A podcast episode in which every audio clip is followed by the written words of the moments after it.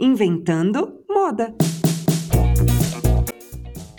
Quando conversamos com alguém ou nos relacionamos com uma pessoa, descobrimos que ela tem medos, vontades, sonhos, assim como eu e você. Mas não é bem isso que acontece. Parte da nossa humanidade age com julgamentos e preconceitos diariamente. Situação que, além de ferir sentimentos e desencadear uma série de problemas sociais, mata. Nas últimas semanas, acompanhamos o crescimento das tags Black Lives Matter e Blackout Tuesday, trazendo ainda mais à tona a importância de se posicionar e, de fato, atuar na luta contra o racismo. Afinal, nenhuma transformação é possível se a gente não souber respeitar a existência de cada um. Dessa vez, não estamos aqui para inventar moda, mas sim para ouvir, aprender e dar mais voz para algo tão necessário nos dias de hoje o respeito. Fundamental para mudanças sociais significativas e para zelar pela vida, porque vidas pretas importam. Eu sou a Lorelai Lopes, head de negócio do Up Consórcios, o novo consórcio, uma fintech da Embracon, e confesso que já estou começando arrepiada, porque me emocionou esse, essa intro de hoje. É, e hoje eu estou com a Adriana Barbosa, idealizadora da Feira Preta e maior, empre maior empreendedora negra do Brasil. É, nesse podcast vamos falar sobre o racismo e de que forma todos nós podemos enxergar isso no cotidiano e atuar para combatê-lo. Adriana, eu fiz uma breve intro sua aqui, mas eu queria que você falasse de você. Ai, obrigada. E eu estou muito feliz pelo convite para a gente fazer essa prosa agora no finalzinho da tarde. É, eu sou Adriana, como você disse, sou uma paulistana, sou mãe de uma menina de 7 anos, estou como uma empreendedora social, comecei a empreender há duas décadas atrás, com foco na população negra, mas com, com um olhar para o impacto social. E venho de uma área de comunicação. Trabalhei muito tempo em emissoras de rádio, em produtora de TV, em gravadora musical. A área da cultura é a área que eu gosto, foi a área que eu, que eu estudei na, na faculdade, que eu me formei, fiz minha pós-graduação e comecei a empreender no, na Feira Preta, que é um projeto que começou como um projeto de cultura e de empreendedorismo negro. Assim, de forma muito resumida, é o que eu, é que eu faço, é o que eu sou. Já foi eleita uma das 51 pessoas negras mais influentes do mundo. Já teve um jantar aí, né, bafônico, que depois você fala. Enfim, tem muita coisa para falar da Adriana, viu, gente? Hoje é assim, essa convidada é mais do que relevante assim para o momento, mas não só para o momento, né? Acho que para a história toda e como você disse, são 20 anos aí. Eu, e apesar da gente não estar tá querendo trazer aquela abordagem inventando moda talvez até divertida, né, que a gente costuma ter aqui, mas sem dúvida você inventou muita moda no, no que diz respeito a empreender. É, eu gostei muito de uma frase sua, né, que é, é usar o dinheiro do preto no bolso do preto, né, e não deixar que o dinheiro vá para o bolso do branco. Bom, isso não é sobre um caso único ou sobre uma hashtag, né? Todos nós sabemos que casos como o do George Floyd ou do Miguel Otávio acontecem todos os dias infelizmente, né? Mas eles só mostram que o problema está longe de acabar. Como você acha que essa repercussão ajuda realmente é, uma luta que, enfim, já é antiga e não é simplesmente de um fato que vem acontecendo, o que aconteceu agora, né? É, não, de fato, assim, agora está mais visível porque ela foi, essa luta ela passa a ser não só dos Estados Unidos ou não só do Brasil, mas global, né? Você vê o Japão se posicionando, Paris, várias, vários outros é, lugares se, se posicionando nessa questão racial. Para o Brasil é uma questão muito cara, porque primeiro porque a gente vem de um processo é, de escravidão pelo período de 400 anos e a gente tem é, apenas 13 décadas desse processo de abolição e é, por conta desse período de escravidão e a forma como foi se, se dada a abolição, a gente tem processos de desigualdade é, que, que, que, que, eles é, se expressam inclusive nos dias de hoje, né? Quando você pega um contexto do Covid que é, comete é, sobretudo a população negra. É, quando você pega o caso do Miguel, de uma mãe que tem que, é, enfim, deixa de cuidar do seu filho para cuidar da casa de uma outra pessoa, a quantidade de mulheres negras ainda como empregada domésticas, enfim, você tem uma série, uma série de contextos de desigualdade que é refletido por uma estrutura de, de, de racismo, pela forma como o Brasil foi colonizado e, e como tudo isso traz é, resquícios até hoje, né? Você sabe que é, a gente tem falado muito desses dois casos, mas incomoda é, a gente esquecer do João Pedro, no Rio de Janeiro, que também é tão recente mas que merecia talvez tantas, tantas manifestações quanto a gente vê aí, mas com o nome dele também. É, é, sempre não, que eu falo desses dois nomes, eu me lembro do João Pedro, que foi algo que marcou e é muito recente também, né? É, não, a gente tem, ainda que o João Pedro ele foi visibilizado, né, assim como o do Miguel. A gente tem muitos casos no Brasil de, de assassinato de genocídio, né, de extermínio da população negra, que ele não vai, não vai para o jornal, não vai para as redes sociais, não tem mobilização. O Brasil é um dos países que mais mata, né? E, e quando você olha essas pessoas que são acometidas, é sobretudo a população negra. É, seja pela questão da violência, da polícia em relação à violência com a população negra, seja pela questão de muitas pessoas que morrem à espera de, de, de serviços médicos no SUS é, sejam também por uma questão de saúde mental. Teve uma época que muitos jovens negros estavam no processo de suicídio.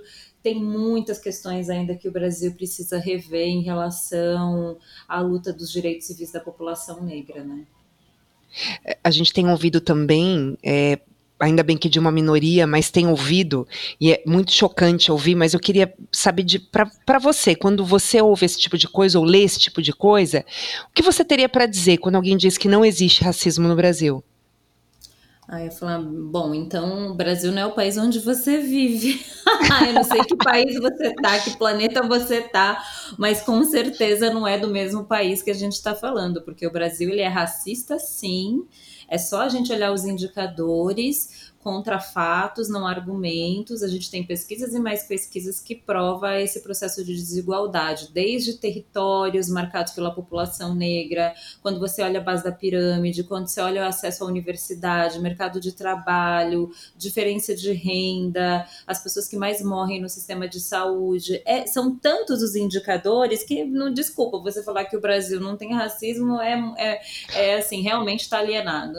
Ô, Adriana, mas você responde, aliás, eu vou até mudar a pergunta. Você responde ou não? Você nem se dá o trabalho? Porque tem certas coisas que de repente dá até uma certa preguiçinha, não dá? Porque, Ai, como você disse, quando você tem dados e você tem gente que simplesmente fala e coloca ali um, uma opinião ou um achismo qualquer no meio do, da discussão, você responde ou não? Cara, depende muito do meu ânimo, da minha disposição e da interlocução, porque eu acho que vale responder para as pessoas que estão disponíveis e que querem aprender e que para que pra, vai ser importante aquela informação. Agora, para a pessoa que tipo vai simplesmente entrar por um ouvido e sair pelo outro, ela vai estar fechada com aquilo que ela acha, não, não vou gastar minha energia, entendeu? eu gasto minha energia com quem vale a pena. Aí sim, vale fazer lá, desprender um processo de letramento racial. Caso contrário, não. Caso contrário, tá bom. Então, você tem razão, com licença que eu preciso, eu tenho outras coisas para eu fazer. E, e, e, te incomoda essas hashtags uh, do tipo é, All Lives Matters ou, ou coisa do tipo? Cara, me incomoda algumas coisas, assim. Eu acho que coerência, sabe? A gente viver de coerência, eu sempre falo que é um privilégio, porque tem muita gente que usa até o Black Lives Matter, mas, assim, inspirado no que está acontecendo nos Estados Unidos, mas não fala bom sem, dia. Sem um olhar real. Tá, é. é, tá na sua casa trabalhando, entendeu? Então, sim, me incomoda a incoerência e os oportunismos, assim. Agora, as pessoas que ó, acham que a gente vive num país igual e que é para todo mundo, sei lá, via, assim. Acho que é, é, um empobrecimento crítico, de senso crítico, entendeu? Eu te confesso que eu, eu, eu tenho ficado, assim, até decepcionada, porque, lógico, né, quando você falar contra racismo, aí nem todo mundo tem, talvez, até a coragem de se, se colocar dessa forma, né?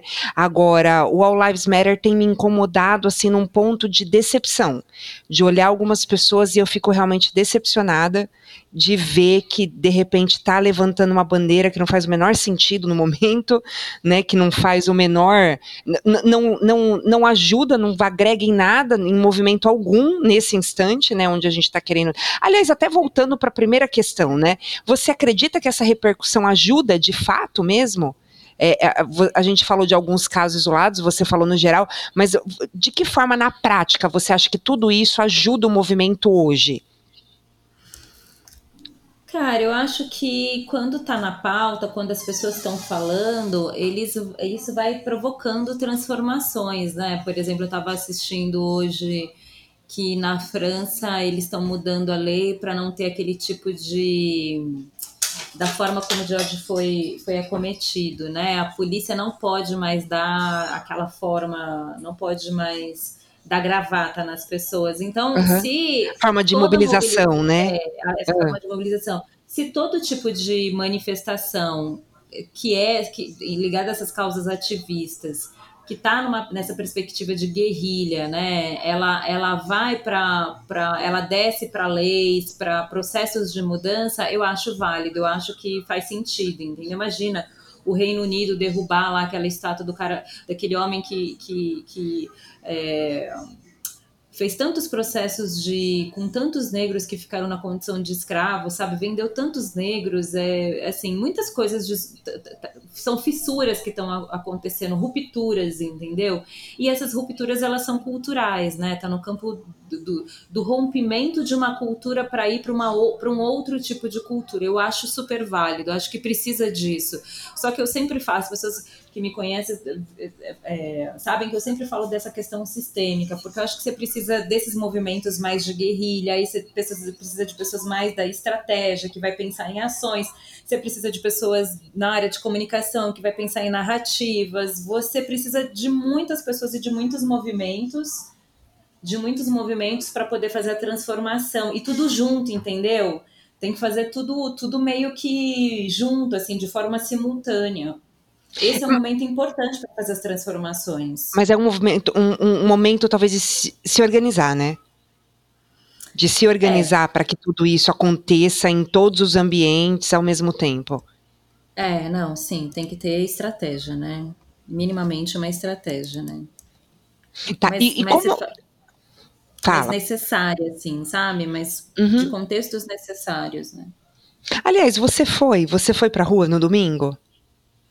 Não, não fui porque eu moro com, com a minha filha, que tem 7 anos, e a minha avó mora comigo, que passa dos 84. Não posso correr nenhum risco, nada, nada, nada, zero risco, entendeu? Então eu não, eu não fui, mas fiz o meu papel aqui nas redes sociais, fiz todo, tudo que eu podia fazer de ativismo social no contexto da internet, eu fiz.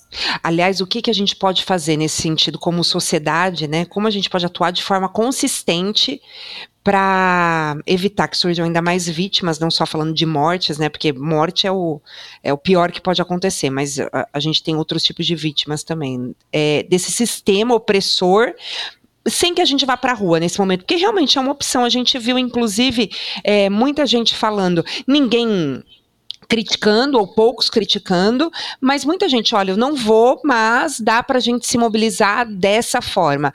Você, dentro dos movimentos que você atua, de que forma que a gente pode se mobilizar?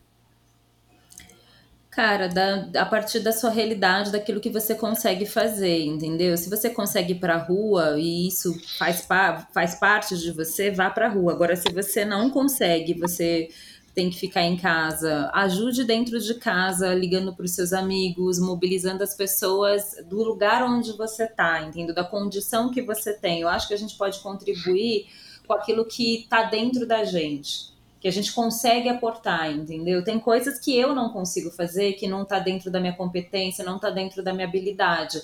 Agora, aquilo que eu reconheço potência em mim, brilho em mim e que eu posso aportar, eu vou aportar, entendeu? Eu estou disponível para poder aportar. O que, que você já viu nesse tempo, é, Adriana, de mudança assim que você falou, nossa, que legal, eu fiz parte disso nesse tempo todo?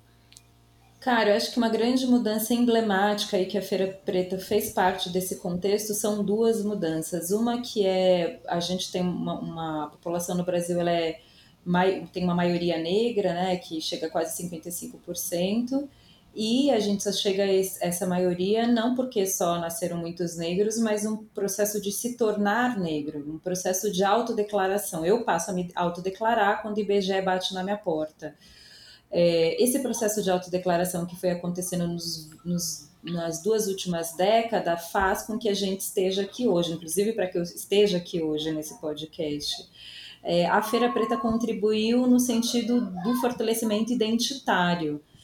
Para as pessoas se autodeclararem, se reconhecerem negras, vem por vários movimentos. O movimento do Black is Beautiful, o movimento dos, dos, dos cinemas, do, do, teatro, da cultura, da música, dos movimentos negros organizados, o movimento da luta pelas, pelas cotas nas universidades, dos clubes sociais negros, dos bailes blacks, enfim uma série de contextos na área da cultura é, mexe com o subjetivo das pessoas e esse subjetivo leva para um processo de autoestima. E aí, quando o IBGE bate na minha porta, eu falo: eu sou negra, eu me reconheço negra.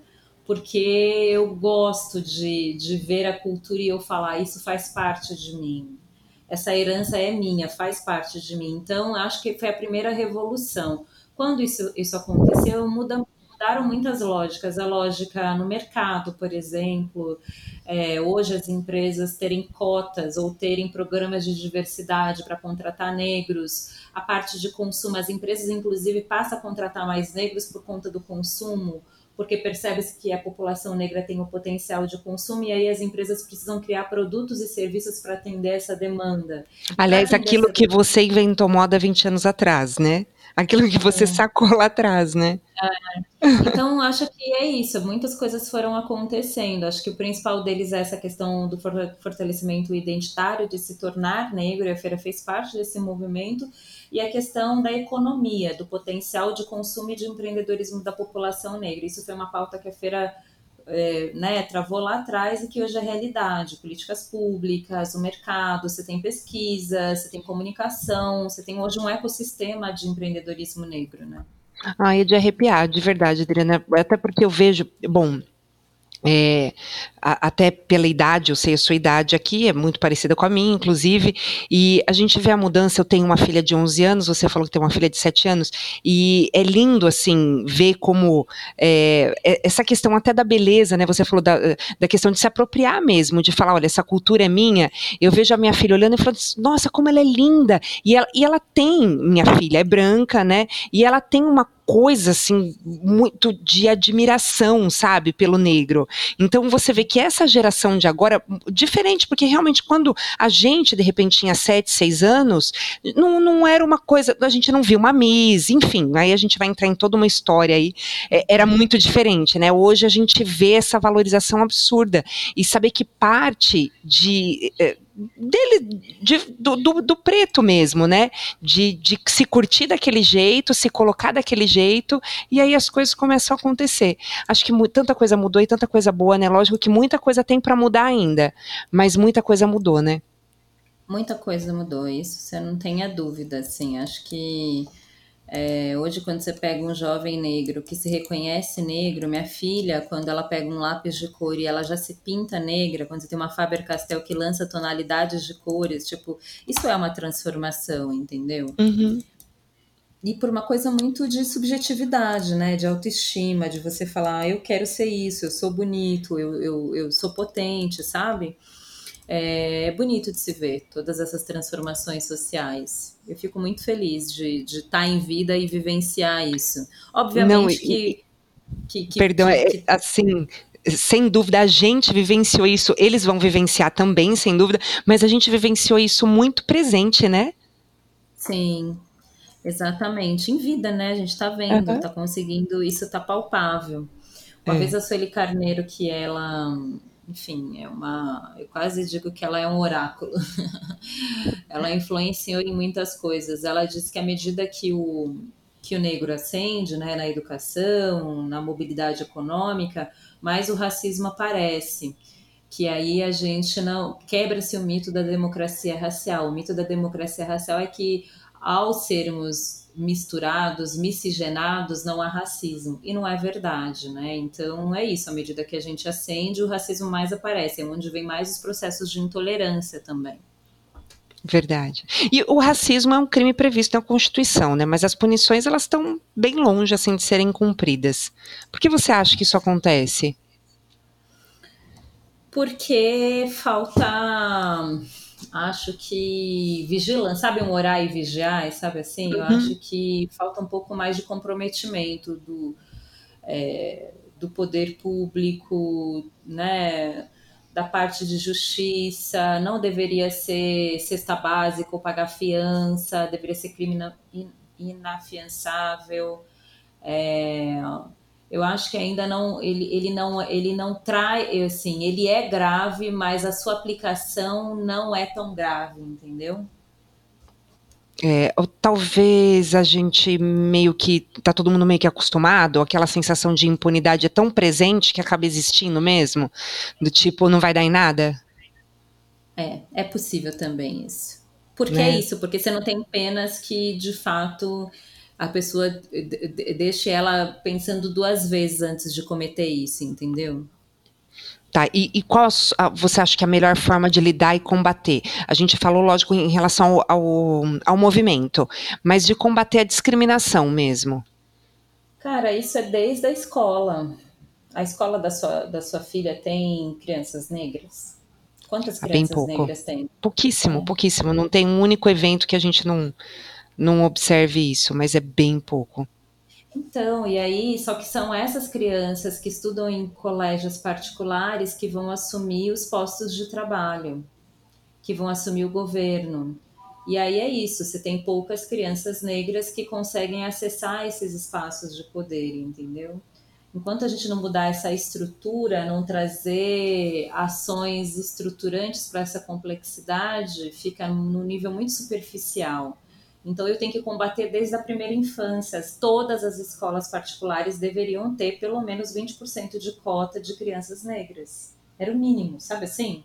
porque você vai formando as crianças negras junto com outras crianças. Quando você tem crianças negras e crianças brancas, elas começam a exercer a questão do diálogo e da convivência, das diferenças desde pequeno. Agora, quando você não tem crianças negras nas escolas particulares, ela só vai conseguir ter acesso a crianças, a pessoas negras numa fase adulta.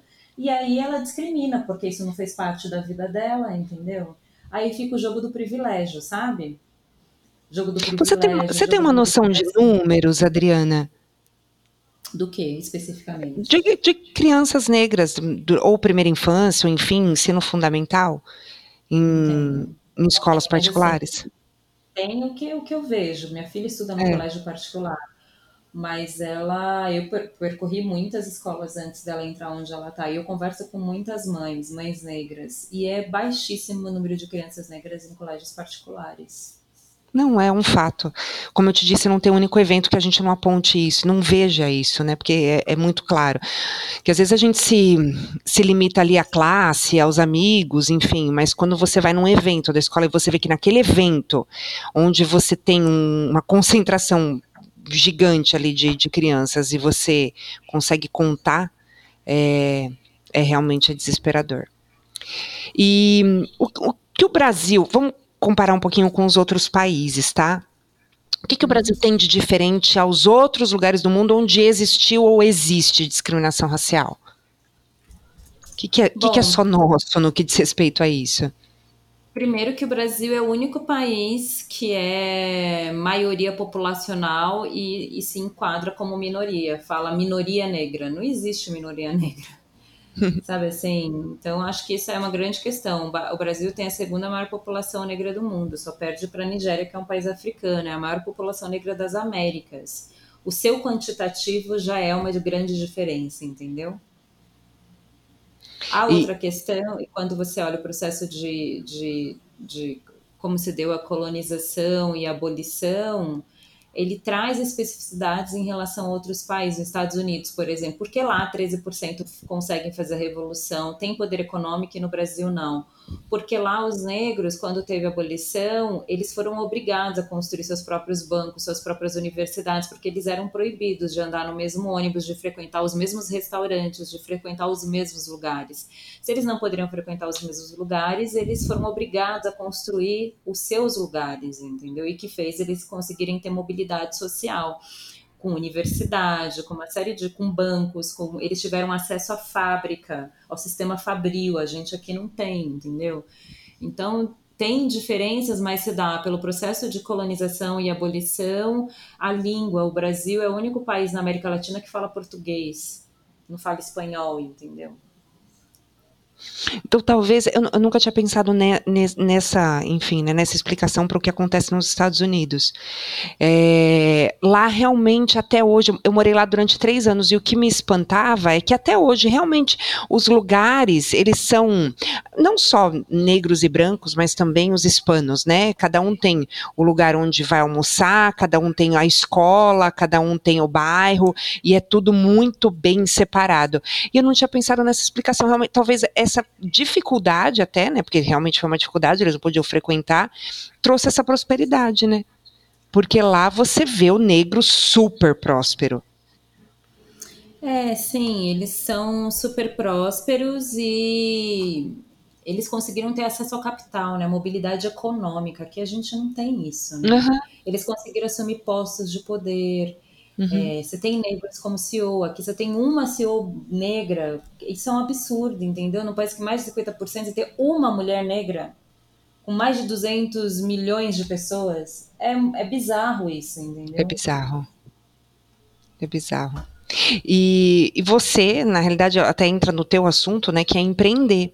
Então, quando a gente entra com a explicação do que aconteceu nos Estados Unidos, quando a gente fala, é, por exemplo, de uma única CEO no Brasil, é, também entra no, no, no, assunto empreender, que talvez seja a grande solução para tudo isso, ou pelo menos que traga, né, traga essa distribuição maior, né, esse acesso maior é, que é através do, do, do, negro realmente dessa organização. Olha, eu ainda estou pensando naquilo que você falou dos Estados Unidos. Acho que é, é, é, foi a organização, né? Ele se organizou e, e o dinheiro na mão do negro, né? Então, quer dizer, o dinheiro do negro na mão do negro, que é uma coisa que você defende bastante, e talvez isso tenha feito toda, toda a diferença.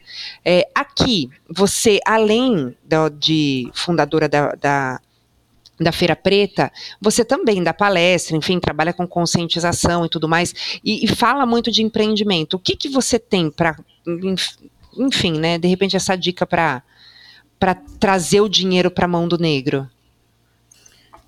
Cara, assim, acho que se a pessoa quer empreender, ela precisa empreender mesmo. É, não acho que a, a, a inserção do negro na economia se dá só pelo mercado de trabalho formal até porque esse processo de inclusão de negros no mercado de, de, de trabalho formal está se dando agora e quando começa, começa muito como estagiário e trainee. Você tem poucos negros em, em cargos de posição de poder, com, com poder de caneta, sabe? Então, acho que você pode ser CEO da sua própria empresa, sabe? E, e aí, se a pessoa quer empreender, tem que começar, mesmo não tendo um ambiente tranquilo e favorável, mesmo não tendo herança, não tendo capital, não tendo plano de negócio, ela precisa começar com aquilo que ela sabe fazer, com o que ela tem em mãos e com a primeira rede de relacionamento. E aí ela vai se desenvolvendo, entendeu? A população negra no Brasil é, ela é, é a população mais antiga como empreendedora população negra empreende desde quando se deu o processo de abolição. As mulheres do tabuleiro da Bahia que compravam forrias vendendo comida na cabeça, entendeu? Então, o empreendedorismo não é recente para nós. A gente faz isso há muitos anos. Inclusive, a gente começa a se emancipar pelo tema do empreendedorismo. É, algo que eu desejo é que cada vez mais os negros possam empreender por oportunidade, não só por necessidade, porque a gente começa pela necessidade porque a gente está fora do mercado de trabalho formal, que por mais qualificação que eu tenha, o mercado de trabalho formal não me reconhece, não me contrata. Então aí eu preciso vender alguma coisa, fazer alguma coisa para eu poder ter dinheiro para comer, para procurar emprego, para dar conta da minha vida. E na real isso, isso não precisa acontecer. Acho que a gente precisa empreender por, por vocação, por oportunidade. Olhei aquilo lá e eu quero empreender porque eu quero resolver aquele problema. Esse deveria ser a forma como o empreendedor negro pudesse atuar no Brasil, entendeu? Adriana, assim, me arrepei do começo ao fim. Muito gostoso falar com você, mas o principal é enfim, é muito. Eu não é meu lugar de fala, sem dúvida, né? Então é bem difícil você colocar de forma que é, a gente nunca vai saber realmente, nunca vai entender realmente, a gente só imagina, né? Questionar os nossos privilégios não significa lamentar por tê-los, mas ter consciência de que eles existem interferem na vida de tantas pessoas e refletir sobre isso, buscar meios para usar o seu privilégio também para o da luta de quem vive numa realidade diferente. Isso é muito importante, né? Para fechar, assim, como nós, enquanto indivíduos, podemos atuar efetivamente contra o racismo no dia a dia?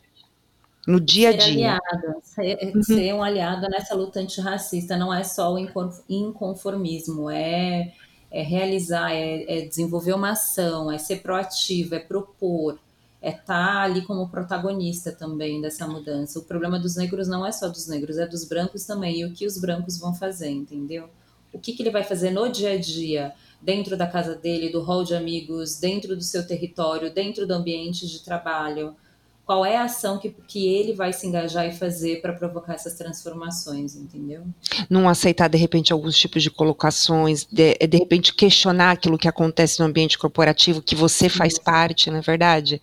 Na Acho escola, que já é. Na escola, exatamente. Você começar a questionar algumas coisas. Adriana, obrigada, viu? Imagina, eu que agradeço a oportunidade. Obrigada, obrigada mesmo. Foi assim super enriquecedor e uma delícia falar com você. Imagina, eu que, que essa prosa nossa do, do fim de tarde. tá bom, Adriana, obrigada. Obrigada, um beijo.